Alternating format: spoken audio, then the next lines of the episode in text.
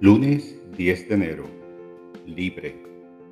Al expresar mi divinidad, no tengo ataduras. La verdad de mi existencia es espiritual.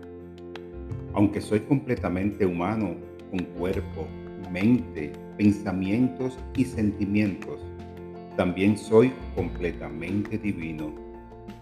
Cuando decreto esta verdad, nada puede afectar mi libertad Nada puede atarme a ningún pensamiento de limitación. Recuerdo que he sido creado, hecho a la imagen y semejanza de Dios.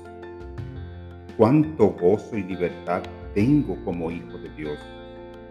Mi intención de hoy es conocer mi libertad espiritual mediante mi conciencia de unidad con todo lo que existe al regocijarme en este sentimiento, descubro que puedo estar en el mundo sin ser del mundo.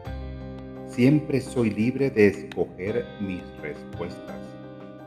Los asuntos del mundo son recordatorios para orar, afirmando que el Espíritu está en todas las cosas.